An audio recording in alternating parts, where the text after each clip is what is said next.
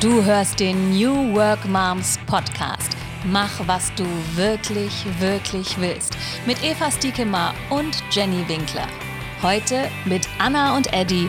How to make Altersvorsorge suck less.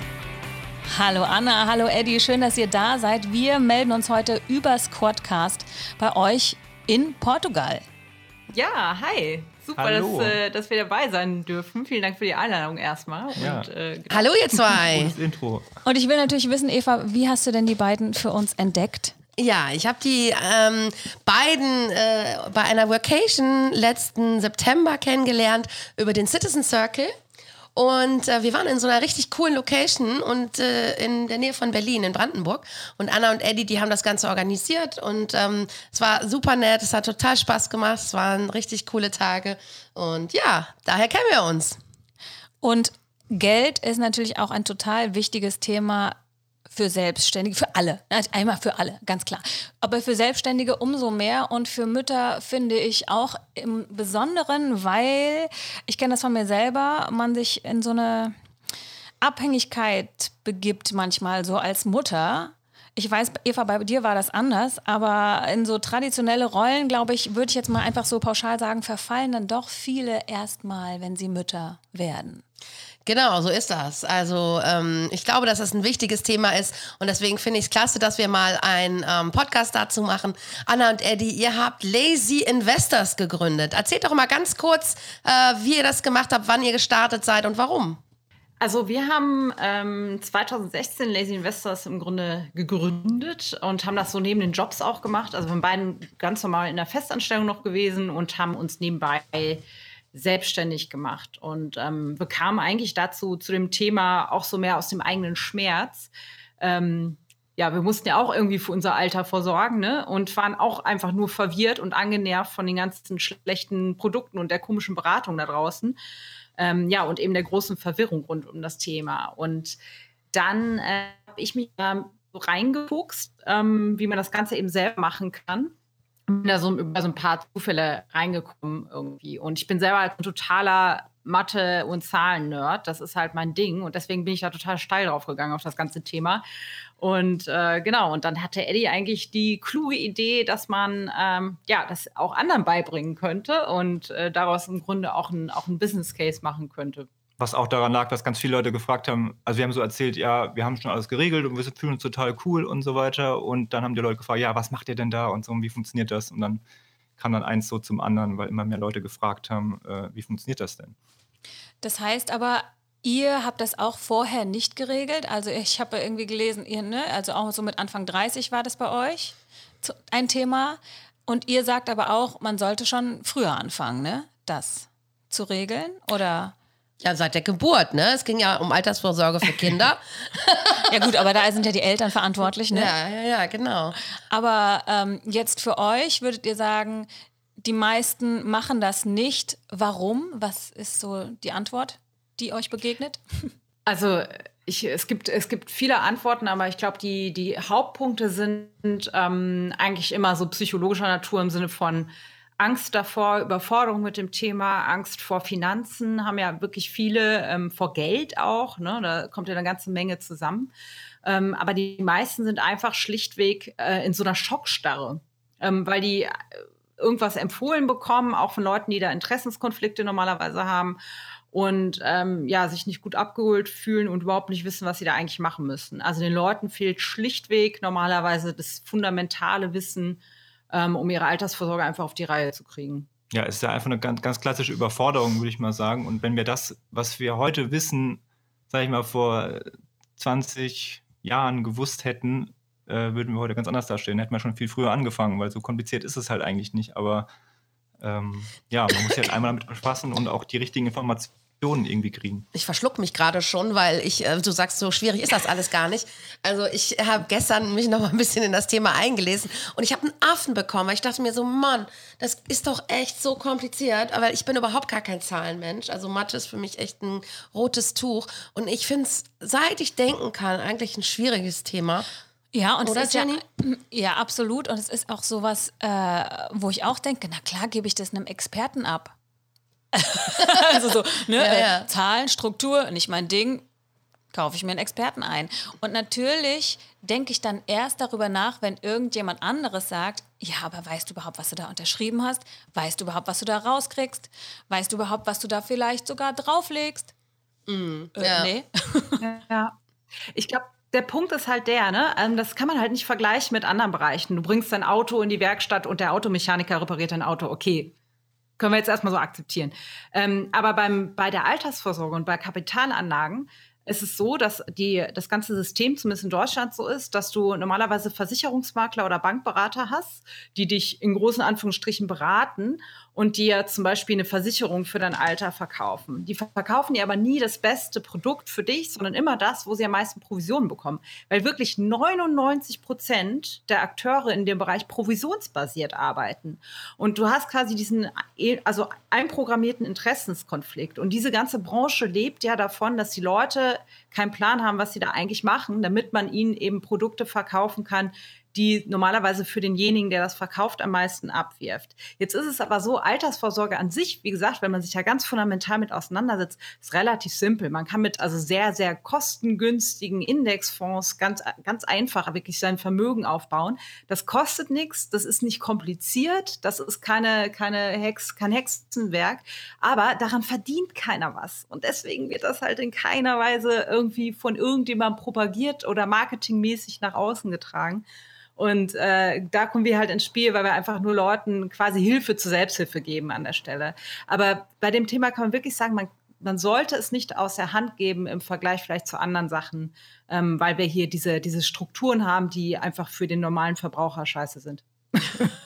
Ich hatte gehört in einem Video von euch, dass in Großbritannien und irgendein anderes Land habt ihr dann noch genannt, ist es nicht so. Äh, da dürfen die keine, keine Provisionen sogar nehmen oder so, ne? Genau. Warum mhm. ist es in Deutschland so kompliziert? Ähm, Deutschland hat eine Historie in, der, in dem Bereich, also überlegt mal, ne, allein wie viele Banken es in Deutschland gibt, das ist ungewöhnlich und wie viele, ähm, wie riesig die Versicherungsbranche ist. Äh, wir haben ein ganz klares, ähm, eigentlich das ist einfach ein Lobbythema. Also die sind unheimlich mächtig, die beiden Branchen ähm, leisten da starke Arbeit. Also das sieht man daran, dass es solche bekloppten Produkte wie Riester und so gibt. Äh, also das ist äh, ja Hut ab, ziehe ich da vor der Versicherungs- und Bankenlobby. Die haben wirklich ganze Arbeit geleistet. In anderen Ländern, genau wie du beschrieben hast, das waren ähm, die Niederlande und Großbritannien, die sind da verbraucherfreundlicher, da dürfen kapitalbildende ähm, äh, Produkte ähm, nicht auf Provisionsbasis vertrieben werden. Weil dabei kommt immer Scheiße rum. Sehr krass. Und was ist mit den unabhängigen sozusagen Finanzberatern? Ähm, was, ja. was ist da eure Meinung zu? Das ist ganz wichtig, dass man da etwas unterscheidet. Es gibt ganz, ganz viele unabhängige Finanzberater da draußen. Unabhängig bedeutet aber in dem Fall nur, dass sie nicht für eine einzige Firma arbeiten, also für einen einzigen Konzern oder so, sondern dass sie aus dem Potpourri der ganzen Produkte auswählen. Das heißt aber immer noch, dass sie Provisionen bekommen. Nur können die halt, haben die ein größeres Portfolio. Ähm, es gibt tatsächlich wirklich unabhängige Berater, das sind sogenannte Honorarberater. Und von denen gibt es aber knapp 300 Stück in Deutschland. Das ist ein überdimensionaler Witz. Und die muss man erstmal finden. Es gibt auch kein einheitliches Verzeichnis. Wir haben uns damit mal länger beschäftigt. Diese Honorarberater, wenn man so einen denn gefunden hat, einen von den 300 Unabhängigen, die machen meines Erachtens super Job ähm, nur, der Unterschied ist auch hier wieder, und das sind wir nicht gewohnt, man bezahlt hier halt in Cash. Ne? Das heißt, du bezahlst jetzt nicht versteckt irgendwelche Provisionen, die du gar nicht mitkriegst, sondern du legst halt ein paar Euros auf den Tisch, damit die dich beraten. Ähm, und dafür machen die das auch wirklich unabhängig. Das ist aber eine tolle Sache. Nur unseres Erachtens besteht für die Altersvorsorge da gar keine Notwendigkeit. Das kann jeder alleine, der sich einfach mal einmal zusammenrauft und äh, das Thema irgendwie so rudimentär angeht. Also es ist wirklich nicht nötig. Man muss dazu auch kein Zahlennerd sein. Also es geht nicht ja. darum, dass man da super rechnen kann oder sowas. Man muss einmal ein Grundverständnis dafür haben und dann. Ja, weil also ich habe mir gestern was mal einiges durchgelesen und ich habe ich hab die Zahlen einfach nicht kapiert. Ich habe es nicht kapiert. Also welche Zahlen hast du unterwegs? durchgelesen? Ja, also genau. auf eurer Webseite zum Beispiel, ne? So mit Vermögensbildung und bla. Und ich hab's, ich hab's echt nicht kapiert. Entschuldige, sag Oder du noch hast zu Riester und betriebliche Altersvorsorge wahrscheinlich gelesen. Ne? Das Riester kapiere ich sowieso nicht. Ich glaube, das ist ein Produkt, äh, das kapiert keiner, oder? Wahrscheinlich Riester selber auch nicht, oder? Wer, äh ich würde sagen, wir fangen einfach mal äh, von hinten sozusagen an. Ich glaube, dass wir, unsere Generation, äh, ganz, ganz viel von unseren Eltern an Glaubenssätzen zum einen und zum anderen aber auch an Altersvorsorge auch schon mitbekommen haben. Also auch unsere Eltern, die, oder die meisten, schätze ich mal, zumindest jetzt so in unserem Kreis der Selbstständigen, ähm, haben die Eltern schon irgendwas für uns mal gemacht oder haben gemeint, das und das, Bausparverträge etc. etc. Versicherung. Bei mir ist das ganz äh, stark der Fall. Und, ähm, und dann kommt noch dieser Satz, der mir ganz doll im Kopf ist. Über Geld spricht man nicht, Geld hat man. Okay. Ja, ja, ja, kenne ich auch. Mhm, hast recht. Macht ja. mit mir, dass ich nicht gut im Sparen bin. ja, ja, genau. Aber äh, ja, also ich äh, habe dann auch äh, erfahren dürfen, dass ganz viele Sachen, die ich besitze, ähm, totaler Quatsch sind im Moment. Und ich weiß nicht, wie es bei dir ist, Eva. Was hast du an Altersvorsorge? ja, äh, auch willst du nicht sagen? Doch, doch. Also ich habe auch eine private Altersvorsorge halt hier bei den großen Versicherungsanbieter und äh, dann habe ich Bausparverträge gehabt, habe ich aber inzwischen auch alles äh, aufgelöst und so. Also, ähm, aber das war ja früher auch so was Bausparvertrag. Das war ja was Solides, ne? Das hat man ja so gekauft, ne? Oder? Ja, ganz genau. Mein Vater hat die halt immer für mich schon irgendwie mitgemacht. Irgendwie war dann halt mal ein Versicherer da und der hat dann gesagt, hier mach doch für deine Tochter noch dies und das und das. Und dann hat mein Vater nur irgendwann mal gesagt, und irgendwann übernimmst du das, ne? Und dann durfte ich jeden, jedes Jahr irgendwas Neues mehr zahlen. Geil. Und jetzt sitze ich da und kündige alles und alle sagen mir natürlich, aber haben Sie auch gedacht daran, dass Sie dann das und das verlieren und so. Also das finde ich gerade schwierig. Ich, aber mich würde das deswegen interessieren, a, warum sind Bausparverträge gerade blöd? Und was ist es mit diesen ganzen Versicherungsgeschichten, die so gekoppelt sind? Das hat man ja früher scheinbar viel verkauft bekommen. Also man kann ja, ja, das ist natürlich ein großes Thema. Man kann aber erstmal sagen, grundsätzlich gibt es ein Problem bei all dem Kram, der einem so angedreht wird, denn der hat immer eine Verpackung. Also wir müssen einmal unterscheiden zwischen Verpackung und Inhalt. Ne? Und der Inhalt, der in so einer Verpackung liegt, ob das jetzt ein Bausparvertrag ist oder eine Rentenversicherung oder was auch immer, das muss ja immer irgendwas sein, was irgendwie für einen wirtschaftet. Das können Aktien sein, Anleihen sein, manchmal Immobilien sein zum Beispiel. So. Und darum wird jetzt eine Verpackung gebaut. Zum Beispiel dieser Bausparvertrag oder eine Versicherung, ein Versicherungsmantel, was auch immer. Und an, in dem Moment, wo man diese Verpackung da drumherum baut, da entstehen relativ hohe Kosten. Ähm, und das Ganze ist natürlich renditeschädlich. So. Ähm, und man hat halt eben nicht direkt den Einfluss auf den Inhalt. Und diese Konstrukte, die werden aber gerne verkauft, weil damit lässt sich gut Geld verdienen. Und Unfallversicherungen zum Beispiel sind da ganz oft drin bei mir. Unfallversicherungen. Ja, ja, ja. Unfallversicherung, also Klassiker. genau, das ist das nächste. Der, jetzt treiben wir das auf die Spitze. Jetzt kombiniert man die Sachen am besten noch miteinander. Also Berufsunfähigkeiten, Altersvorsorge und so. Und dann kommt totaler Scheiß dabei raus. Das sagt jeder, jeder auf Verbraucherseite, ob Finanztipp, ob Stiftung Warentest, ob Honorarberater, jeder wird sagen, lass die Finger von diesen Kombiprodukten. Da hat man das Schlechteste aus beiden Welten. Also das erstmal so ganz, ganz rudimentär. Ähm, und vielleicht mal dazu, was man jetzt grundsätzlich machen kann, ähm, bevor wir jetzt in darum äh, ewig drauf rumreiten, was jetzt die Probleme der einzelnen Produkte sind. Wenn man Altverträge hat, zum Beispiel alte Bausparverträge oder alte ähm, Rentenversicherung oder ähnliches. Man ist sich nicht sicher, habe ich da irgendwas Gutes oder sollte ich das kündigen? Sollte ich es vielleicht nur ruhen stellen? Das kann ja auch sein. Ne? Was mache ich? Dann empfehlen wir immer, damit mal zur Verbraucherzentrale zu gehen. Die, äh, da kann man einen Termin ausmachen, die setzen sich mit einem hin und schauen wirklich konkret auf die Produkte, die man hat und können dazu dann beraten, weil man muss, das sind alles Einzelfallentscheidungen. Man kann jetzt sagen, mittlerweile pauschal Bausparverträge lohnen sich nicht, ähm, klar, aber wenn man jetzt schon so ein Ding an der Backe hat, was macht man denn damit? Ne? Also da raten wir immer, geht zur Verbraucherzentrale. So, und wie man das Ganze jetzt vernünftig gescheit selbst aufsetzt, ist eigentlich, dass man als Individuum am besten auf diese Verpackung verzichtet und einfach das Ding da nimmt, was da drin wirklich arbeitet und äh, darauf anlegt. Das wären zum Beispiel eben globale Aktienfonds. Also wir kaufen jetzt nicht irgendwie eine Aktie oder zwei Aktien von irgendwelchen Unternehmen, wo wir denken, dass die durch die Decke gehen, weil das weiß keine Socke, was in ein paar Jahren ist, sondern man legt einfach wirklich ganz global, ganz, ganz, ganz breit an, am besten in mehrere tausende Aktien, um, um eben so das Risiko, so gut es geht, einfach zu streuen. Ja, aber Das ist so, was man machen kann. Hm? Ich habe hier ein Buch, Anlegen mit ETF. hast du es denn schon gemacht? Ich habe es jetzt mal gelesen. Ja, aber guter, gute Sache, ähm, ähm, Anna. Also ähm, genau, das ist, glaube ich, ich glaube, es ist einfach, also ich würde mal, ich, mit der Verbraucherzentrale ist, glaube ich, ein guter Tipp, ne?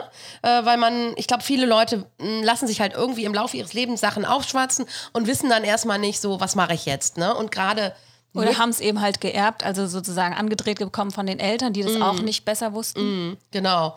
Ähm, ja, genau. Und gerade Mütter sind da, glaube ich, auch oft, ähm, ja, so, also das Thema Mütter und Kinder wollten wir ja auch in dem Podcast eben zum Thema machen, ähm, weil ihr da auch sehr viel Expertise habt und auch sehr viel zu geschrieben habt. Ähm, ne? Und ähm, ich glaube, dass es nochmal wirklich wichtig ist, gerade für Mütter, dieses Thema Finanzen äh, gut für sich zu regeln. Ne? und ähm, genau, äh, was würdet ihr denn den Müttern da draußen raten? Den Müttern würden wir genau das gleiche raten ähm, wie den, äh, den Vätern und den Kindern und den all den Leuten dazwischen. Ähm, Im Grunde das Gleiche. Also wirklich mit, mit ganz simplen Indexfonds, mit ETFs ähm, sein Vermögen aufzubauen, das wirklich ganz, ganz, ganz stumpf zu halten. Und jetzt kommt der entscheidende Punkt möglichst früh anzufangen und auch mit ganz kleinen Beträgen. Das ist völlig egal. Also ist es natürlich nicht egal. Am besten ist es natürlich, wenn man viel zur Seite legen kann. Müssen wir nicht drüber reden. Mm. Aber selbst wenn ich nicht viel Geld habe, wenn ich früh anfange mit einer regelmäßigen Sparrate, dann arbeitet so stark der Zinseszins für mich, dass es nach hinten raus wirklich entscheidend ist, äh, ja, wie früh ich eben damit losgelegt habe. Also insofern können wir nur raten, auch wenn man nur wenig Geld hat, einfach so früh wie möglich anzufangen. Jenny, weißt du, was ein Zinseszins ist? Ja, ich habe gerade, ja, Eva hat es mir angesehen. Ne? Ich dachte so, Zinseszins, ja, ja, klar. Wir brauchen also mal, irgendwie. Ich weiß es nicht. Du weißt es nicht? Also, nee. Zinseszins vom Wort her wäre ja der Zins vom Zins. Ja, genau. Erklär mal, Anna, was ist ein Zinseszins? genau, das hat doch Jenny schon genau auf den Punkt gebracht. Viel mehr ist es nicht. Ne? Also, wenn du, wenn du Zinsen bekommst, ähm, im ersten Jahr bekommst du ja einfach einen Zins auf eine Summe, die du anlegst. So. Also zum Und Beispiel ein Euro Jahr, von 1000 Euro. Genau. Und dann würdest du im nächsten Jahr aber einen Zins bekommen, nicht nur auf die 1000 Euro, sondern auf die 1001 Euro. Und so weiter und so fort. Und über die Jahre steigt, und das können unsere Hirne nicht, da seid, seid ihr nicht allein, würde ich gerade sagen, da sind wir alle zusammen in einem Boot.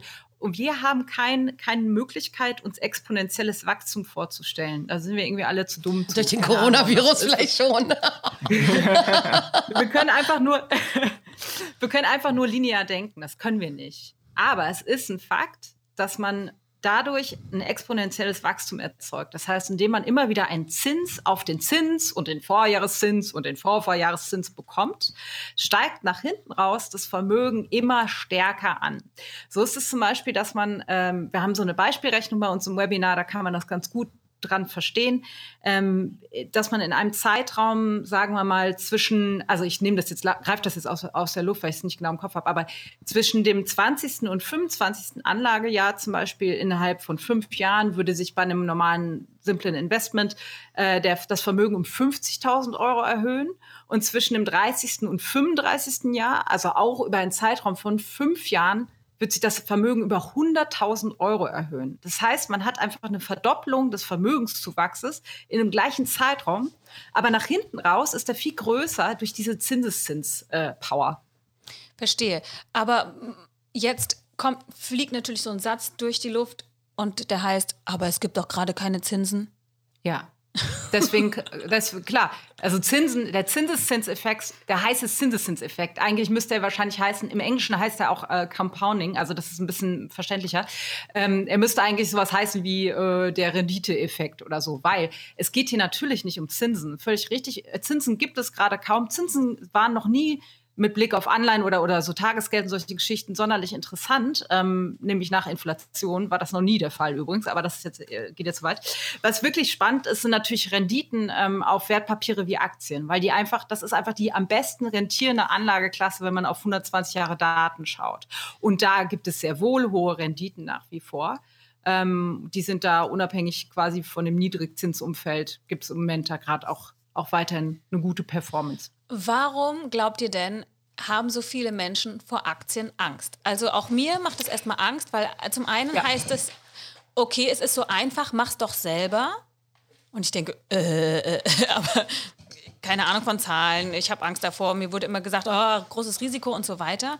Ich verstehe, was ihr da schreibt, ähm, dass das Risiko auf kurze Sicht natürlich größer ist, aber wenn man irgendwie so 10 bis 15 Jahre macht ihr da eine Rechnung auf, gerade bei für Kinder zum Beispiel, dass es dann auf jeden Fall zwar Verluste geben wird, aber eben auch dann wieder mehr Rendite und so, dass sich das auf jeden Fall mehr ausgleicht. Das verstehe ich natürlich auch.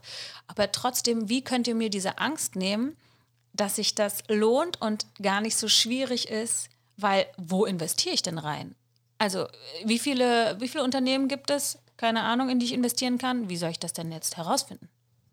Ja, das ist ein sehr guter Punkt. Also Aktien sind super gefährlich, wenn jetzt du oder ich uns hinsetzen und sagen, oh, ich suche mir jetzt hier so fünf Aktien aus. Das ist totaler Scheiß, weil dann passiert es natürlich, kann es natürlich passieren, dass es zu Totalverlusten kommt. Dass Firmen pleite gehen und dann stehst du da und hast viel ganz viel Geld verloren. Ne? Darum ist da auch eine Angst sozusagen angebracht. Aber, ähm, das habe ich gerade eben ja schon mal angedeutet, mit diesen Indexfonds wie ETS, da investierst du nicht in fünf Aktien, auch nicht in 500, sondern gerne mal in 3000. Und wenn du zum Beispiel die ganze entwickelte Welt mitnimmst und die Schwellenländer, dann hast du halt einfach einen riesigen Teil des äh, Interessanten sozusagen abgedeckt, was so auf dem Globus passiert und beteiligst dich so ganz, ganz grob gesagt einfach am Wirtschaftswachstum. So. Und das nimmst du mit. Okay, also. Und insofern. Hm? Sag deinen Satz gerne noch zu Ende. Nee, ich wollte nur sagen, also durch, durch, man hat einfach, also so kann man halt zu einer kompletten Risikostreuung kommen, weil man im Grunde sein, sein ganzes Vermögen auf ganz, ganz, ganz, ganz, ganz viele einzelne Firmen sozusagen verteilt. Und das Einzige, was man dann wirklich an Risiko noch ertragen muss, das ist nicht das Risiko, dass jetzt irgendwas komplett ausfällt, sondern das sind Wertschwankungen. Also das sind die, die zwischenzeitlichen, das, das Auf und Ab an der Börse, sage ich mal, was man aber über einen langen Anlagezeitraum total gut ausgleichen erreichen kann. Dann fällt das einfach nicht mehr ins Gewicht. Es, äh, ETF heißt, ich habe mir das aufgeschrieben, Exchange Traded Fund. Mhm.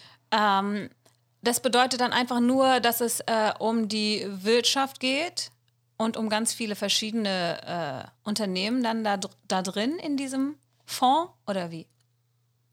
Also Exchange, Exchange Traded Fund heißt erstmal wörtlich übersetzt an der Börse gehandelter Fonds. Okay. Und es bedeutet eben nur, dass er einfach für mich erstmal handelbar ist als äh, Hans und Franz von nebenan, ne? dass wir jetzt irgendwie nicht, ähm, also dass unser Einzelnen an der Börse sozusagen erstehen kann. Und ähm, Jetzt gibt es ETFs, das ist ja im Grunde eigentlich nur die, die, wie soll ich sagen, der Topf, also der Ausdruck für einen Topf. Und in diesen Topf kann man verschiedene Sachen werfen. Da kann man Aktien reinwerfen, da kann man auch Anleihen reinwerfen. Es gibt auch ETFs auf Immobilien und auf weißer Kuckuck was. Aber ähm, worüber wir zu sprechen, was wir normalerweise empfehlen, sind wirklich globale Aktien-ETFs. Und das bedeutet einfach nur, das ist ein Topf mit, keine Ahnung, 2000 Aktien drin. Und diesen Topf kann ich mir einfach kaufen. Mir ist das nicht. Und da hat irgend, da wird quasi ein Index nachgebildet, zum Beispiel ein globaler Index auf, auf, den, auf die entwickelte Welt. Und dann kann ich eben mit diesem ETF diese ganzen Einzelpapiere auf einen Schlag sozusagen erwerben. Das sind also, also schon zusammengestellte Präsentkörper sozusagen. So stelle ja, das gerade vor. Genau. Und wahrscheinlich ist das so doch, ist das doch eigentlich, wie du eben gesagt hast, also das fand ich so schön ausgedrückt, Verpackung und Inhalt ähm, das wird ja dann auch was sein, was zum Beispiel so ein Versicherungsvertreter dann auch vielleicht in mein Produkt packt, oder? Ja, ähm, das, äh, das ist genau, das, das machen die manchmal. Das gibt es mittlerweile. Das gibt es auch immer mehr, dass Versicherungen ETFs äh, so in so einem Mantel sozusagen anbieten, weil das ist ja im Moment die einzige Möglichkeit, überhaupt noch ordentlich Renditen zu erzielen. Ne? Mit Staatsanleihen kommt man ja nicht weit. Also der, der äh, heißt gerateten Länder, egal. Aber ähm, die Sache ist halt die, das Problem ist halt, wenn dir so ein Versicherungsvogel das Ganze zusammenpackt in, in so einem Mantel, ähm, hast du immer noch die Situation, dass du den bezahlen musst oder die Versicherung. Ne? Und dann kommen die immer mit Steuervorteilen und so weiter und so fort. Aber man muss einfach auf Gesamtrenditen schauen. Und äh, wenn man das mal von vorne bis hinten durchrechnet, das haben wir ja in vielen Fällen gemacht, dann ist es leider so, dass uns kein Produkt bekannt ist, wo du am Ende ansatzweise so eine gute Rendite erzielst, als wenn du es eben selber machst. Was das ist denn jetzt eigentlich Rendite? Wenn, sorry, wenn ich unterbrechen darf, aber für unsere nee, Hörer, ja. was ist Rendite? Rendite ist einfach im Grunde der Wertzuwachs. Also das, was man, die meisten kennen Zinsen, ne? Als äh, was, was es früher auf dem Sparbuch gab, ähm, 6% Zinsen oder so, lange ist es her. Ähm, das wäre dann sozusagen der Wertzuwachs. Bedeutet einfach nur, dass dein, dass dein Geld an, an Wert sozusagen gewinnt. Das ist Rendite. Und Rendite ist der Überbegriff für Zinsen, für Dividenden, für Kurssteigerung, für alles Mögliche. Also mehr wenn oder ich- weniger dein Gewinn als Selbstständiger, das, was du dann plus hast. Rendite. Also, wenn ich jetzt 100 Euro anlege und dann in zehn Jahren äh, das dann nicht mehr 100 sind, sondern eben 105, dann sind die 5 Euro meine Rendite. Jawohl. Super. Gut. Ähm, aber was trotzdem jetzt finde ich gerade in dieser besonderen Situation, Pandemie und so, könnte man ja denken, ja, aber die Börse, wer weiß, wie sicher ist die denn? Also auf der ganzen Welt ist ja jetzt die Pandemie und klar, die, die Wirtschafts, äh, es gibt trotzdem noch Wirtschaftswachstum, glaube ich. Ich bin gerade nicht so ganz äh, up to date. Trotzdem wächst sie weiter, ganz interessant, obwohl nur einige Zweige äh, scheinbar ja also nicht arbeiten können. Und ähm, wer weiß, was sonst noch so kommt, Klimawandel und so. Man hat doch irgendwie vielleicht jetzt gerade noch mal mehr Angst zu investieren. Was sagt ihr da? Ja, das ist äh, auch wieder so ein super spannendes Thema, also da, wo ganz viel zusammenkommt. Im Grunde ist es erstmal so, die Angst kommt, wird vor allen Dingen geschürt durch die mediale Berichterstattung, würde ich denken. Wenn man mal ganz nüchtern auf Daten guckt, äh, gibt es da erstmal in der Richtung überhaupt keinen Anlass, weil, wie du gerade eben schon beschrieben hast, sind es einige Branchen, die da enorm wachsen. Und das sind die, die auch den, sag ich mal, die Weltwirtschaft nach vorne ziehen. Und das sind Technologie, äh, ist zum Beispiel aktuell sind es eben Technologiebereiche, also wie eben ne, der ganze Gedöns rund um die Fangaktien, also Facebook, Amazon, Google und so weiter und so fort. Ähm, und jetzt muss man sich die Frage stellen, warum denken wir gerade in einer besonderen Situation zu sein? Also wir können mittlerweile auf 120 Jahre Börsengeschichte schauen. Da waren zwei Weltkriege dabei, diverse Währungsreformen, äh, andere Pandemien wie die spanische Grippe, die viel schlimmer war. Also es ist, man hat mal das Gefühl, so schlimm war es noch nie und morgen geht die Welt unter. Aber wenn man mal ein bisschen rauszoomt, dann ist es ein ziemlich überdimensionaler Witz. Also ich will das jetzt nicht runterspielen und Einzelschicksale, ne? um Gottes Willen. Also was da gerade abgeht, äh, das ist total hart für viele Menschen. Das will ich überhaupt nicht in Frage stellen. Aber wenn man das mal insgesamt wirklich mal in die Vogelperspektive geht, dann ist es auch nichts Neues. So ist es einfach. Und die Frage ist, die man sich einfach stellen muss, wo glaube ich, stehen wir in 20 Jahren oder wie auch immer, wenn das für mich interessant wird mit Blick auf die Altersvorsorge oder 30 Jahre oder 40 Jahre oder meinetwegen auch 15 Jahre nur. Aber die Frage ist ja, was passiert denn auf der Welt? Glaube ich jetzt, dass es weiter vorangeht und das glauben wir, weil es gibt so viel Potenzial nur für Wachstum und damit meine ich jetzt nicht hier das ganze Quantitative, ne, sondern das Qualitative auch, also mit Blick auf technologischen Wandel, erneuerbare Energien, was der Kuckuck was. Oder glaube ich, dass auf Dauer die Weltwirtschaft zusammenbricht. Glaube ich, dass die Weltwirtschaft auf Dauer zusammenbricht und sich nie wieder erholt. Wenn das der Fall ist, dann sollte ich mich anders vorbereiten. Dann brauche ich ein Stück Land, dann brauche ich eine Hütte, dann brauche ich ein Gewehr und Wasservorräte. und dann kann ich, ja, ist ja so. Das ist die einzige Konsequenz. Also was glaube ich denn? Wenn das auf Dauer alles zusammenbricht, dann ist Geld für den Arsch. Da müssen wir da gar nicht mehr drüber reden. Dann können wir das jetzt abbrechen. Dann brauche ich auch keine Riester-Rente. Ähm Oder glaube ich, dass auf Dauer wir das als Bevölkerung ganz gut auf die Reihe kriegen und dass es irgendwie weitergeht. Und wenn ich einfach auf die Historie schaue, was Besseres habe ich ja nicht, dann sehe ich jetzt keinen Indiz dafür, dass es auf Dauer hier alles zusammenbrechen wird. Aber da hast du gerade auch noch mal so einen wunden Punkt angesprochen. Gestern, als ich eure Homepage mir so durchgelesen habe, dachte ich, oh oh, ich habe dieses Jahr ein Haus gekauft. Ja, das ist ja für die Mütter da draußen natürlich jetzt erstmal eine schlechte Nachricht, ne? Äh, nee. Mit dem Haus? Nein, nein, aber, aber nein, was ich wirklich interessant fand, äh, weil wir gerade zum Thema Ja. Haus gesprochen haben und Ja, ja. ich finde gerade auch Mütter, Mütter sein, Mütter werden und so, ähm, dieses Nestbau-Ding und man denkt immer, man braucht mehr Platz. Äh, wie schaffe ich das? Eigenheim und äh, klar, man muss das jetzt in Immobilien stecken und da sagt ihr ja auch ganz klar, äh, nee, rechne dir das mal anders durch, guck dir das mal anders an. Ja. Und Also Immobilien. Hm? nee, sag. Ich wollte nur sagen, Immobilien werden auch, das ist auch so ein Ding, das ist so eine, so eine Geschichte, die wir unsere Generation auch, auch noch äh, von unseren Eltern beigebracht bekommen haben, dass Immobilien sind eine super Sache. Eine Immobilie ist immer ein gutes Investment, ist eine sichere Altersvorsorge, ist eine gute Anlage. Ähm, auch wenn man da einfach auf die Daten schaut, auf historische Daten, auf die Renditen bislang, ähm, dann sind Immobilien eigentlich erstmal nicht das bessere Investment im Normalfall. Es ist eher viel mehr eine Lifestyle-Entscheidung. So. Also eine Immobilie ist im Grunde ein Luxusgut, was ich mir kaufe. Und ähm, das kann man machen, ja. Also wenn man da Lust zu hat, kann man das tun. Das steht außer Frage. Aber es ist sehr oft nicht das bessere Investment. Das ist einfach ein Trugschluss. Und das ist natürlich auch wieder ein Trugschluss, an dem sehr viele Leute sehr viel Geld verdienen, ähm, weswegen das auch so weit verbreitet wurde. Das ist natürlich sehr angenehm für eine sehr große Branche oder für mehrere Branchen eigentlich, die da dranhängen. Aber de facto, wenn man das mal durchrechnet, da könnte ich jetzt den Blogartikel zu empfehlen, den du gerade angesprochen hast, ähm, wo wir das ausrechnen, äh, ist es meistens nicht die bessere Anlage. Ja, das war sehr ernüchternd. Dann dachte ich, oh nein, oh nein. Aber es geht doch, ne, ich hatte mindestens mich dann auch eingegeben, was ist mein Haus dann am Ende noch wert? Wenn man es bei eurer Seite macht mit dem Rechner. Dann dachte ich, das kann doch gar nicht sein. Es muss doch auch irgendwie die Lage berücksichtigt werden. Ja. Das ist halt alles Gambling ohne Ende. Ne? Man pokert da auf so, auf so gewisse Sachen. Also es ist eigentlich, es ist wirklich wie am, am, am Pokertisch, wie im Casino. Weil man mit einem Haus hat man ein sogenanntes Klumpenrisiko. Du hast all dein Kapital, oder im, im dümmsten Fall, ne, steckt dein ganzes Kapital in, ein, in einer einzigen Immobilie und was dann da genau passiert mit der Lage und so weiter, also ganz ehrlich, ne, ich will ja nicht, nicht zu nahe treten, aber woher weißt du denn, was in 30 Jahren mit der Lage von deiner Immobilie ist? Also wenn wir jetzt alle selbstfahrende Autos haben und sonst was machen oder auf dem Mars ziehen kann, nein, ich übertreibe jetzt aber so vom Prinzip, ne? Wir wissen einfach nicht, welche Lagen am Ende des Tages gute Lagen sind. Aber es gibt werden. doch schon Studien, ähm, zum Beispiel, dass immer mehr Menschen in die Städte ziehen, diese Verstädterung. Das ist ja schon ein globaler Trend, ähm, der sich abzeichnet.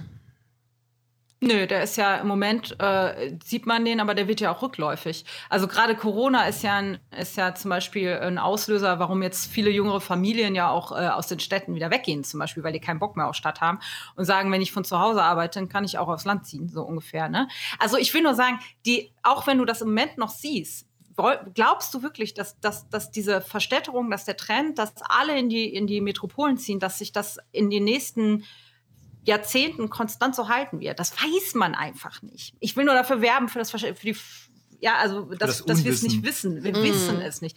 Das kann sein, dass es noch alles zehnmal schlimmer wird und dann aufgrund irgendeiner anderen Veränderung äh, wirklich alle in die Städte ziehen. Oder es kann sein, dass die meisten Leute sagen, ich gehe aus der Stadt raus, was soll ich denn da noch? Also äh, darauf, ne, du weißt es einfach nicht. Das stimmt.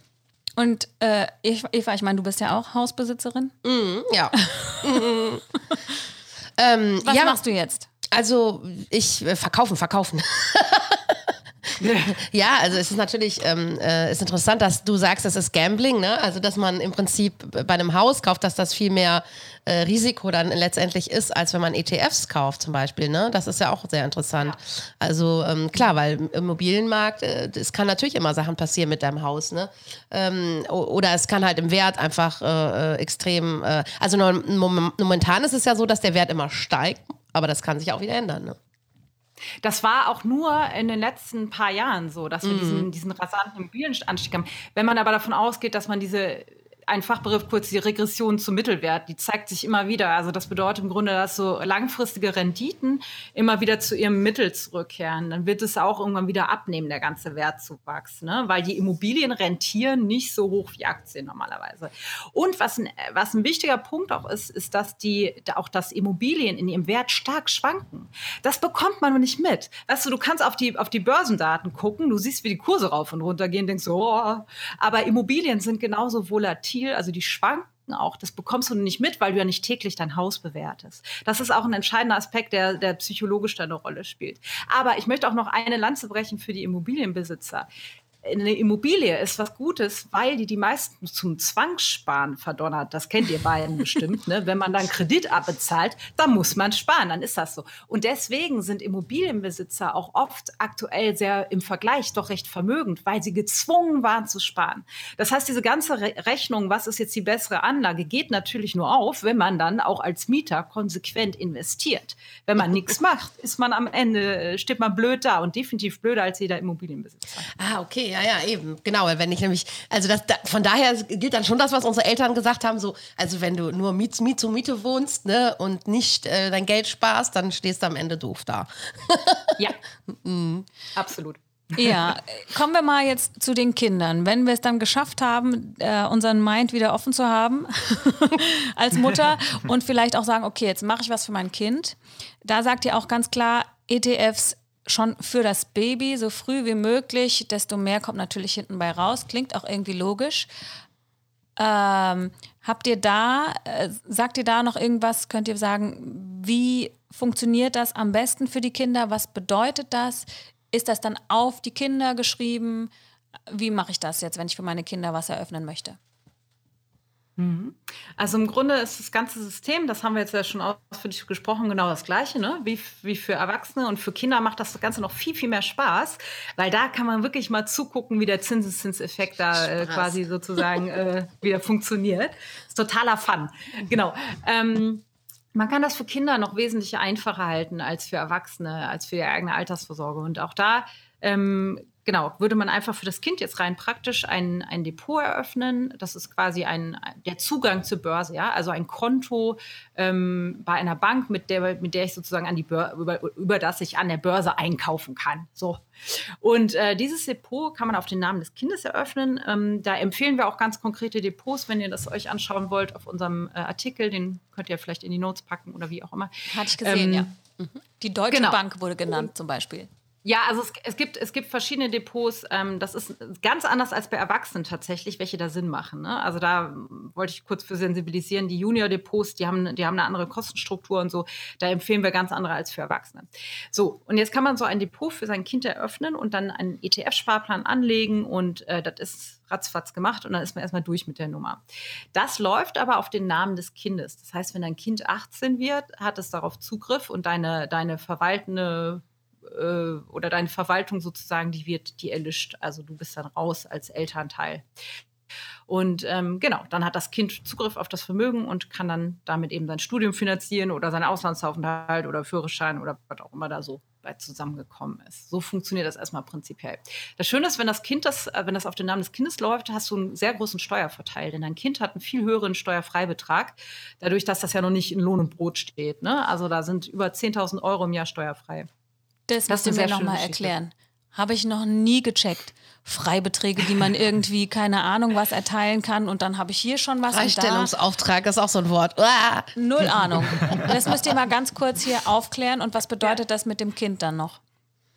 Okay, also fangen wir mal bei dem an, was uns alle betrifft, das ist der Freistellungsauftrag, den Eva gerade schon äh, so würgend hervorgebracht hat. ähm, dabei geht es im Grunde nur darum, man hat als äh, Individuum in Deutschland 801 Euro freier, äh, Steuerfreibetrag mit Blick auf Kapital, Kapitalerträge. So Direkt zur Geburt. direkt zur Geburt. Das heißt, ich darf im Jahr 801 Euro Kapitalerträge oder Gewinne sozusagen erwirtschaften, ohne dass darauf Steuern anfallen. Und ab dem 802. Euro werde ich besteuert dafür, dass ich Kapitalerträge habe. Zu Das heißt- 25 Prozent, oder? Genau. Das ist die Rendite, weil wir vorhin verschiedene Wörter genannt haben. Nee, das ist nicht die Das Rendite. ist nicht Ja. die Rendite oder doch? Doch, auf diese Rendite würden sozusagen die Steuern anfallen. Alles klar. anfallen so ganz vereinfacht dargestellt. Das ist super, doch doch hier. Ich finde das super. So. Und man kann diese, diese 801 Euro, die kann man sich halt freistellen lassen. Das muss man, muss man einmal der Bank Bescheid sagen. Hallo, ich würde gerne keine Steuern zahlen, bitte. Äh, genau, dann sag, weiß die Bank Bescheid. Ja, okay, dann machen wir das nicht. Und dann führen wir erst Steuern ab dem 802. Euro ab. So, das gilt für Kinder und Erwachsene gleichermaßen. Äh, jetzt wisst ihr aber selber ja, wir, wir müssen ja alle, werden ja alle für unser Einkommen auch besteuert, aber wir haben ja auch alle für unser Einkommen einen gewissen Freibetrag. Ne? Man wird ja nicht ab dem ersten Euro, den man verdient, besteuert, sondern erst ab dem, was ist ja gerade 9000 irgendwas ein Euro. So, und diese, diesen, dieses Komplettpaket, das kann man für Kinder nutzen, weil Kinder ja hoffentlich normalerweise jetzt noch kein Einkommen haben, weil sie noch nicht arbeiten haben die einfach die Möglichkeit, das Ganze auch auf diese Kapitalerträge mit draufzupacken als Steuerfreibetrag. Während wir als Erwachsene das aufteilen müssen. Wir haben einmal unseren Einkommensteuerfreibetrag und unseren Kapitalertragssteuerfreibetrag. Das war jetzt, glaube ich, nicht komplett perfekt ausgedrückt, aber so. Ich hab's aber ungefähr. verstanden. Dann erklär mir das nochmal. Naja, du kannst also. der Trick ist ja, dass du. Der Trick ist sozusagen, dass du jetzt für dein Kind. Also, weil dein Kind hat einen höheren Steuerfreibetrag, ne? Nee, den gleichen. Den gleichen? Nee, einen höheren, oder? Dein Kind hat in Summe den gleichen Betrag wie du. Nur kann dein Kind das alles für diese Kapitalerträge benutzen. Okay, aber das heißt doch nicht, dass ich, mein Kind kann das für die Kapitalerträge nutzen. Also wie viel hat das Kind jetzt steuerfrei? 10.245 Euro. Im Warum? Jahr. Hast du auch, aber bei dir teilt sich das auf auf dein Einkommen, also das, was du, wo du Einkommensteuer drauf zahlst und deine Kapital Kapitalerträge. Ah, jetzt ich's Kind verstanden. steht das komplett den Kapitalerträgen zur Verfügung, weil es ja noch kein Einkommen hat. Und das heißt, wie kann ich das dann jetzt für mich nutzen? Ich kann es nur für mein Kind nutzen, aber nicht auch für mich. Naja, du kannst es für dich auch nutzen. Doch. Sorry. Du tust es sogar. genau. Also, weil deine Einkommensteuer hat das quasi, wie soll ich sagen, das machst du nicht aktiv. Bei deiner Einkommensteuerbemessung wird das bereits berücksichtigt, dass du einen Freibetrag hast. Und für dein Kind musst du eine sogenannte Nichtveranlagungsbescheinigung vom Finanzamt. Ah ja, So, NLV. Noch N, besorgen. N, genau, NV. Die musst NV. du besorgen. Das, genau. Das musst du einmal machen. Das ist so ein doofer Antrag, der bei den Einkommensteuerformularen ist. Und dann hat das Kind diesen hohen Steuerfreibetrag. Muss ich mal meinen Mann fragen. Keine Ahnung, habe ich, äh, der macht das alles. Siehst du mal. könnt das auch alles nochmal auf unserem Blog nachlesen. Da haben wir das ein bisschen Genau, das werden wir auf jeden Fall verlinken. ähm, ja, die Sache ist ja, Steuern und Finanzen sind ja leider zwei Dinge, die sehr miteinander, eng miteinander verbunden sind. Seid ihr denn jetzt auch in Steuern sehr firm? Wahrscheinlich schon, ne? In dem Thema Ja, Steuern. zwangsweise. Das ist ja auch so ein Genau, rotes ja. Tuch für alle Selbstständige, ne? Also Steuern war das allererste, was ich outgesourced habe, ne? Weil mich das so angenervt hat. Ähm, ich bin auch froh, dass ich es nicht selber mache, aber Macht ähm, ihr es selber? Nein, also wir haben ja auch eine GmbH. Das ist, das wäre der totale Wahnsinn, das selber zu machen. Aber wir, also ich habe es zum Beispiel am Anfang meiner Selbstständigkeit selber gemacht und ich finde das immer noch, also es macht sehr viel Sinn, dann grob eine Ahnung zu haben, weil der Steuerberater mehr so ein Steuerverwalter ist und wenn man dem nicht sagt, was man machen will oder was man vorhat, dann kann der einem auch nicht so viel Steuern sparen. Und deswegen macht das schon Sinn, ein bisschen Plan Ja. zu haben. Also genau, ne, nur weil wir das nicht selber machen, äh, ich habe, glaube ich, schon ein tiefes Verständnis davon und würde auch empfehlen, dass ich jeden äh, da einig, einigermaßen rudimentär auch einzuarbeiten, dass man äh, begreifen kann, zumindest in groben Zügen, was denn so ein Steuerberater da macht. Okay. Was ich auch ganz spannend fand und jetzt gerade in dieser Zeit äh, nochmal umso mehr, weil zum Beispiel ich bin ein bisschen mehr betroffen gerade in dieser Zeit, weil ich bin äh, Künstlerin und Moderatorin. Mir fallen schon viele Sachen weg. Und ihr habt so sieben Spartipps. oh ja, die habe ich auch gelesen, Jenny. Sind es sieben? Ich glaube ja, ne? Äh, und das fand ich auch sehr spannend und dachte, ah, okay, erzählt mal kurz mal was darüber. Warum habt ihr die gerade ausgesucht und ihr habt wahrscheinlich alle selber auch ausprobiert, oder? Die haben wir selber ausprobiert. Ich muss jetzt ganz. Äh, Also der erste Tipp war, jeden, jedes Jahr den Stromvertrag wechseln. Mache ich, Jenny. Und du? Ja, Haben Sie jedes Jahr geschrieben? Oder also zumindest oft. Anbieter wechseln. Auf jeden Fall oft den Stromvertrag wechseln. Genau, also im Ja. Grunde, wenn man jedes Jahr den Anbieter wechselt, ähm, das ist eigentlich einer der größten Hacks, da kann man hunderte von Euros sparen, wirklich hunderte, äh, gerade als Familie, ne? Ähm, wenn man jetzt nicht allein in seiner Einzimmerwohnung sitzt. Jenny, wann hast du das letzte Mal Ja. Ey, ich schaff's noch nicht immer überall bei den, bei den Immobilien tatsächlich, äh, weil mein Vater hat mir da ein bisschen was hinterlassen. Ich, äh, ich krieg das noch nicht mal auf die Reihe, das dann nachzutragen und zu gucken, wo muss ich denn jetzt hier irgendwie was äh, abgeben. Ja. Ohne Scheiß. Okay, der zweite Tipp. Was war der zweite Tipp? Das gleiche gilt natürlich auch für, für Gasanbieter und so weiter. Ne? Mhm. Und dann empfehlen wir auch einfach alle Abos zu überprüfen und auch zum Ah ja, Beispiel darauf zu achten, genau. dass man ein Konto hat ohne Kontoführungsgebühren, dass man Mhm. keinen Quatsch im Abo hat, den man nicht benutzt, Mhm. äh, sein Handy und DSL-Vertrag ab und zu wechselt. Ähm, da kommt halt eben auch einiges zusammen, summa summarum. Dass man seine Versicherung wechselt, also zum Beispiel die Haftpflicht und solche Geschichten. Das lohnt sich immer wieder, neue Verträge abzuschließen. Die werden normalerweise günstiger und besser. Also so, wo, da hat man wirklich Win-Win. Boah, da habe ich auch eine geile Story, ne? Ich habe letztes Jahr habe ich auch mal alle meine Abos überprüft, ne? Habe ich festgestellt, da hatte ich einen Vertrag ähm, bei 1 und 1 über 20 Euro jeden Monat. Der war quasi, also ich wusste nicht, was das war. Und es war quasi ein, ein Fantasieauftrag. Also es gab es quasi gar nicht. Also wirklich, ich bin dann noch, ich wollte noch in einen Rechtsstreit mit der 1 und 1, weil ich gesagt habe, ihr habt da für mich was abgeschlossen. Und das hatte ich nicht, das Produkt, ne? Unglaublich. Also manchmal hat man echt krasse Sachen. Also da hat man irgendwelche Sachen laufen, von denen man gar nicht weiß, was das ist, ne? Und ähm, ja. Ja. es macht es natürlich nicht einfach, wenn man so als ganze Familie, ist natürlich auch immer das Thema, also Finanzen für Familien ist natürlich auch nochmal ein Riesenthema, weil, mh, ja, also Aber äh, da- das ist zum Beispiel auch so ein Ding. Ich finde, ich habe zum Beispiel den Übergang noch nicht geschafft von ich bin alleine und jetzt bin ich auf einmal Familie und verheiratet. Wie meinst du das? Wie meine ich das? Ganz konkret mit der? Haftpflichtversicherung. Wir haben immer noch zwei. Oh, da- oh okay. Zum Nicht schlecht. Beispiel. Ja? Ich habe den Ja, Übergang noch konsolidieren. nicht geschafft. Konsolidieren, ja. ja. Also, ja, das ist als Familie, klar, du musst natürlich ganz viele Sachen abändern, ne? Wenn, wenn, Ja, ja, genau. Aber ich zum Beispiel diese Sachen, mir war nicht klar, dass ich irgendwelchen Versicherungen mitteilen muss, dass ich verheiratet bin. Äh, äh, da- also, ja, lag bei mir nicht auf der Hand. Ich Verstehe. heirate, weil ich heiraten möchte. Mhm. Ich habe nirgendwo eine Checkliste bekommen, wem ich alles Bescheid sagen muss. ja, ja. Na, jetzt ohne Mist. Ja. Also, und, dann, und dann, wenn man dann Kinder bekommt, man hat wirklich andere Sorgen, als dass man irgendwie sich überall melden sollte. Aber das Schöne ist ja, dass sich die Versicherungsvertreter immer sofort bei dir melden, sobald du ein Kind bekommst. ja? Oh, ich habe, ja genau, sie haben ein Kind bekommen. Ah ja, da lohnt sich sofort ein Versicherungsprodukt abzuschließen. Äh, hier, ein Tipp ist hier noch Lebensmittelshopping, gesund und günstig. Wollt ihr dazu was sagen? Also das ist nur, ne, das gehen wir so ein bisschen ins Detail, ähm, aber auch was eine Sache, die wir echt ähm, in Deutschland sind ja Lebensmittel sowieso schon mal extrem günstig, wenn man das so ähm, am normalen äh, Niveau vergleicht. Ähm, wir sind, glaube ich, auf dem Niveau von Rumänien oder so, mit Blick auf die Lebensmittelkosten, aber mit, den, mit Blick auf die Gehälter nicht, ne? Also so, das Verhältnis ist, ist recht gering. Das heißt, man kann eh schon, wenn man sich das mal vor Augen führt, relativ günstig natürlich äh, Lebensmittel einkaufen.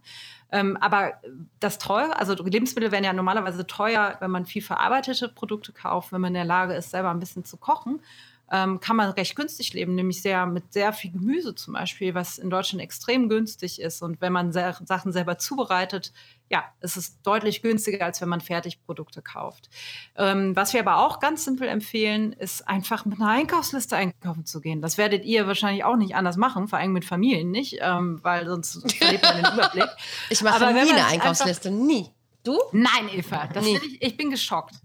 Da macht euch mal Einkaufslisten, weil so kann man aufhören mit diesen Impulskäufen. Ja, also nach dem Motto, oh, ich lasse mich mal inspirieren, hm, das ist gerade im Angebot, das Aber sieht aber das ist aus, doch das, was. Spaß macht am Einkaufen. Ja, jetzt ist die Frage, willst du da die, diese Form des Spaßes haben oder möchtest du Geld sparen? Das muss man sich Kurzzeitiger Spaß oder hinter großer Schmerz? Ihr wisst doch, wie das ist mit diesem ähm, Shopping äh, aus Liebeskummer oder keine Ahnung was. Das, was Frauen so nachgesagt wird als äh, schlimmes Klischee. Also mir ist das auch schon passiert. Ja, vor allem Mütter, also klar, Mütter, ich denke schon, dass Mütter natürlich auch viel ähm, Gemüse kaufen und viel schon, klar, die meisten haben wahrscheinlich einen Einkaufszettel, wir sind da wahrscheinlich die Ausnahme. Ähm, aber ähm, andererseits äh, hat man natürlich auch oft, dass man, ja, dass man natürlich sich auch mal was gönnen will, weil man denkt, man ist eh schon, ne, man. Oh, ist ja alles, alles so schwer und alles momentan, gut, in der Corona-Krise ist es jetzt sowieso ein bisschen anders. Man kann jetzt nicht ständig essen gehen und so weiter. Ähm, aber ich fand es auch ganz interessant, dieses sich was gönnen, ne? Äh, Das ist ja oft so, dass man sich dann irgendwie, ne, mit dem irgendwas konsumiert, wenn man denkt, man fühlt sich besser danach oder man, ne? Äh, Und ich denke auch immer so, man könnte da so eine Menge Geld sparen, wenn man da mal irgendwie drauf achtet. Und ihr habt da auch einen Rechner auf eurer Website, wo man sich mal ausrechnen kann, ähm, wenn man, was man für ein, quasi für Netto-Stundenlohn hat ähm, und dann, wenn man, wie lange man quasi arbeiten muss für eine Anschaffung. Ja, ne? das, das, Das ist ist- ein toller Rechner. nee, das ist, glaube ich, eher frustrierend. Ne? nee, das Nee, ist super, ist, ja. überlegt man sich ganz klar, was man sich da so äh, Ja. kauft. Du kannst ja auch mal gucken, generell mit dem emotionalen Kaufen, also wie viel bringt es dir wirklich? Also wie lange, jetzt ist, keine Ahnung, isst du eine Schokolade, weil du schlecht drauf bist, wie viel bringt es dir wirklich? Und gibt es vielleicht was anderes, was dir viel mehr bringt, längerfristig, als dir so eine Schokolade reinzuhauen? Also ich behaupte Absolut, mal, also ja. Also ich kenne jetzt so so viele, ich kenne jetzt so viele Familien, das ist super interessant, die jetzt in diesen Corona-Zeit ähm, einfach total viele ähm, Käufe getätigt haben. Ähm, äh, weil die äh, sagen ja jetzt das ganze Geld für den Urlaub äh, haben wir ja jetzt über, ne? Und jetzt ähm, kaufen wir uns mal eine, so Schwimmbad. eine Sofagarnitur für 5000 Euro und so eine Solarzellenanlage Ah. und, ähm, und was auch immer. Es meine, war wirklich im Sommer so, die ganzen Ja, Swimmingpool-Bauer und ja, so ja. hatten ganz viel zu tun. ähm, äh, aber interessant, ne? Dass das Geld. Halb das, ja, ja, also das, das, das Geld wird rausgehauen, ne? Ist doch krass, oder? Lieber anlegen, Leute. Ja, lieber anlegen, weil dann hat man, also ich würde jetzt auch lieber was anlegen und dann, wenn Corona wieder besser ist, äh, einen geilen Urlaub machen oder so, ne? Ja. Zumal gerade krisentemporäre Aktieneinbrüche, wie wir es jetzt im März erlebt haben bei Corona, ist ja eine Riesenchance. Ne? Da kann man total billig shoppen gehen an der Börse. Da, da Also ist jetzt eigentlich ein guter Nein. Zeitpunkt, um einzusteigen, oder? Ja, jetzt, äh, der Zeitpunkt ist immer gut, der beste Zeitpunkt ist jetzt. Immer. Der beste Zeitpunkt ist Also ein man guter Spruch. immer anfangen. Ja, der beste Zeitpunkt ist jetzt. Ist immer jetzt. Also, ähm, ja, Muss ich mir gleich mal aufschreiben? gut. Ähm, Das komm, stimmt immer.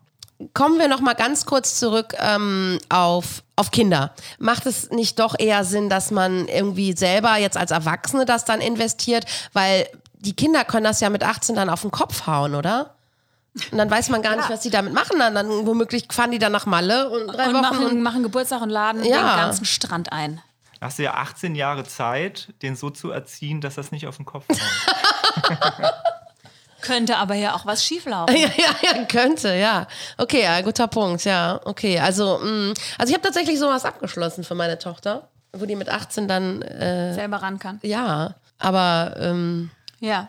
ja, ich arbeite noch dran. Ich stelle also, euch da gleich noch, äh, noch eine andere Frage zu. Aber was unser Good Deed of the Week noch angeht, da hat die Eva euch wahrscheinlich noch nicht informiert. Nee. Wir vergessen es nämlich immer. Immer, immer unsere Stimmt, Gäste zu recht. informieren. Und zwar nennen wir jede Woche einen Good Deed of the Week, wo wir sagen, ähm, was liegt denn unseren Gästen am Herzen, welches, welches Charity-Ding, welches Projekt, was wir einfach nennen wollen, äh, backlinken wollen, unterstützen möchten. Irgendwie gibt es da was, was gar nicht unbedingt mit dem Thema zusammenhängen muss, was ihr gerne erwähnen möchtet? Also es gibt ein, äh, das ist ein ganz komplett anderes Thema, wo wir uns sehr ähm, engagieren oder was, uns, was wir sehr interessant finden. Es gibt eine, einen großen, ja, eine riesen Bewegung sozusagen in der Forschung, ähm, wo es darum geht, äh, um den Einsatz von ähm, psychoaktiven Substanzen in der geistigen Gesundheit. Also bei der äh, Therapie von ähm, Depressionen, aber auch von äh, posttraumatischen Belastungsstörungen, also Post-Traumatic Stress Disorder und so weiter.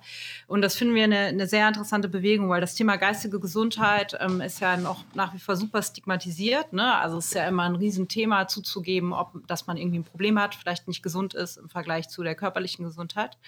Und ähm, bislang sind alle Bereiche da in der Medizin ja oder ist die Medizin nicht sehr weit gekommen. Ja? Also wir wissen ja, alle Leute, die zum Beispiel depressiv sind, sind oft chronisch krank. Ähm, und da sind auch keine äh, Antidepressiva auf Dauer wirklich wirkungsvoll ähm, oder bei wenigen, bei vielen funktioniert das irgendwann nicht mehr. Und es gibt da eine Riesenbewegung im Moment mit, mit großen, großen Studien endlich wieder, die lange auf Eis lagen, wo es darum geht, um den Einsatz von ähm, psychoaktiven Substanzen in dem Bereich, weil es unheimlich, äh, unheimlich vielversprechend ist. Also ähm, sowohl, also LSD als Psilocybin, das ist der Wirkstoff auf, aus Pilzen, ähm, das hilft, ja, das, äh, oder bis jetzt ze zeichnet sich in den Studien ab, dass es unheimlich hilft, ähm, dabei eben, ja, äh, tatsächlich Depressionen mit zu heilen. Also nicht nur besser zu machen, sondern auch zu heilen. Und gibt es da eine Und, ähm, Organisation, hm. oder? Ja, Ja. genau. Also es gibt zwei Organisationen, ähm, die sind beide in den USA, die da sehr viel forschen. Das ist einmal äh, das Johns Hop John Hopkins Institute. Ach, das ist doch jetzt auch das, was Und- bei Corona die ganze Zeit erwähnt wurde, oder? Das kann sein, ja. Ja, John Das Hopkins. ist, das ja. ist wie das äh, Robert-Koch-Institut hier bei uns. Wahrscheinlich. Genau. Ja. Und die haben eine ganze, die haben eine ganze Abteilung sozusagen für, den, für die Forschung psychedelischen Substanzen. Und äh, dann gibt es noch Maps, da weiß ich jetzt gar nicht, also maps.com, glaube ich, oder maps.org. org. Maps.org. Die arbeiten mit MDMA in erster Linie ähm, gegen äh, posttraumatische Belastungsstörungen, sind auch kurz vor Zulassung im therapeutischen Kontext in den USA. Das ist ähm, die zweite Institution, die da sehr ja, hervorzuheben Ja, super. Das finde da ich spenden total wir. interessant. Ja, finde ich eine total interessante ähm. Initiative. Ähm, äh, wirklich super, super. Kenne ich noch gar nicht auch. Ähm, obwohl ich eigentlich auch, also ich bin auch seit, äh, seit ich 25 bin an Depressionen erkrankt. Deswegen kenne ich mich sehr gut aus in Ah. dem Thema. Ähm, und ähm, genau, und setze mich aber auch viel dafür ein, dass es eben nicht mehr so stigmatisiert wird und man da einfach nochmal drüber reden kann, ähm, dass es eine Erkrankung ist und dass es halt, ähm, ja, äh, so wie jede, was weiß ich, Krebsart oder Diabetes, das was ist, wo man drüber reden kann und einfach ähm, sehr viel noch forschen muss. Und ähm, ja, also finde ich eine super unterstützenswerte Initiative. Vielen, vielen Dank dafür. Wir werden das auch in den Shownotes verlinken. Ne? Cool. Ganz genau, ich habe es gerade schon rausgesucht. Be the Bridge, Support Psychedelic Research and Education. Cool. Ganz genau. So, und um nochmal auf den Anfang zurückzukommen, how to make Altersvorsorge suckless. Wir haben heute eine Menge gelernt, auf jeden Fall. ETFs, das werde ich mir angucken für mich und für meine Kinder. Eva, du auch? Auf jeden Fall, ja. Finde ich super cool. Und ich werde mir auch nochmal euren, ähm, ja, ihr habt verschiedene Produkte, ihr habt einen Online-Kurs. Ähm, könnt ihr gerne einfach mal euch umschauen, liebe Moms da draußen, bei lazyinvestors.de. Ähm, Webinare. Webinare, genau. Einige Videos, die man da gucken kann. Man kann schon echt eine Menge alleine auf eurer Webseite finden und sich da schon mal einlesen. Ich habe schon gestern auch eine Menge gelernt. Ja, ich habe auch super Abend. viel gelernt schon, genau. Es ist einfach ein Thema, dem man sich widmen sollte, auch wenn es eben kein sexy, obersexy Thema ist. Ähm, aber ich finde es auch super wichtig und ich danke euch ganz, ganz herzlich dafür, dass ihr immer wieder die Aufmerksamkeit dafür schürt, auch irgendwie unter Selbstständigen, unter ja, Familien, unter allen möglichen äh, Leuten, die das wirklich gut gebrauchen können. Ne? Und ähm, es, es ist wirklich ein, ein Thema, das wir, glaube ich, durch unsere Erziehung da verschiedenste Glaubenssätze haben, die wir auflösen sollten und uns da um dem Thema einfach, ja, einfach offen widmen sollten. Und, einfach Selbstverantwortung da ja, genau. ergreifen. Mhm, ja. müssen, ne? Anna und Eddie, vielen, vielen Dank für diesen Talk. Bleibt ganz kurz noch da, aber wir sagen unseren Zuhörern, Hörerinnen, schon mal Tschüss. Schön, dass ihr dabei wart. Bis zum nächsten Mal. Ja, tschüss, ihr Lieben da draußen. Make Altersvorsorge suck less. Yeah. How to make, ne? Oh, jetzt habe ich es falsch gesagt. Ja, das, das, ist ja die, das, das, ist ja der Call to Action. Du Ah hast, ja, schon, du hast genau. aus dem Bauch heraus das schon richtig gemacht. Also sorgt dafür, dass die Altersvorsorge nicht mehr so suckt, genau, nicht mehr so ein Pain in the Ass ist, um dabei zu bleiben. sondern dass ihr euch drauf freut und sagt, geil, jetzt mache ich, jetzt mache ich eine richtig geile Knete und, Und schaut bei Anna und Eddie vorbei. Die helfen euch auf jeden Fall auf die Sprünge und ihr versteht es besser. Eva und ich waren ja wirklich hier die Dummies. und ihr könnt Wir die können andere Sachen, Jenny. Und vor allem können die euch auch fragen, ne? Ich habe gesehen, alle können euch einfach fragen und raushauen, was da so Ja. herumschwirrt. Also am, genau, immer raushauen. Ähm, entweder am, am sch- schnellsten geht es entweder, wenn ihr Fragen zum speziellen Thema habt, unter den jeweiligen Blogartikeln einfach als Kommentar, da antworten wir immer sofort. Und natürlich kann man uns auch jederzeit eine E-Mail schreiben an info at lazyinvestors.de. Also, die Frage, die mir noch eingefallen ist, wenn ich mich jetzt, wenn ich mit meinem ETF-Präsentkorb gekauft habe, muss ich den äh, zwischendurch nochmal austauschen? Muss ich da drauf gucken oder sage ich einfach, äh, ich mache das jetzt für die nächsten 20, 30 Jahre? Nee, du kaufst den Präsentkorb, besparst den fleißig weiter, zum Beispiel mit einem Sparplan und machst einfach gar nichts. Es gibt Kleinigkeiten, die man zwischendurch beachten sollte, wo man einmal im Jahr mal drauf gucken sollte, nämlich zum Beispiel, ob die Gewichtung noch stimmt, die man sich so überlegt hat. Ne? Also ob in dem Korb noch immer das im Verhältnis zueinander drin ist, wie man sich das mal eingangs überlegt hat. Sonst müsste man da einmal ein bisschen, einmal manuell was anpassen. Das dauert ungefähr fünf Minuten. Ähm, und dann sollte man sich Richtung Renteneintritt, muss man sich noch mal ein paar Fragen stellen, weil es dann möglicherweise lohnen könnte, dass man schon etwas Geld äh, etwas konservativer anlegt, um sich dann Richtung Renteneintritt nicht mehr so diesen Wertschwankungen auszusetzen, die wir beschrieben haben. Das heißt, da würde man dann neues Geld nicht mehr unbedingt in Aktien-ETFs schieben, sondern einfach auf sein Tagesgeldkonto oder in Festgeld oder in kurzlaufende Staatsanleihen der Heimatwährung. Dass man es auf jeden Fall ähm, verfügbar hat. Genau, und das wäre aber dann, wie gesagt, erst so Richtung Renteneintritt. Ich verstehe. Alles klar. Bei Fragen melden wir uns einfach nochmal bei euch. Anna Also, und Eddie. äh, genau. Depot aufmachen, Kind äh, freistellen, nee, nicht freistellen, NV. Ja, ja. Hört's einfach nochmal nach. Hört's einfach nochmal nach. Seid beim nächsten Mal wieder dabei. Vielen, vielen Dank, Anna und Eddie. Und ihr bis zum nächsten Mal. Vielen Dank. Tschüss. Ciao.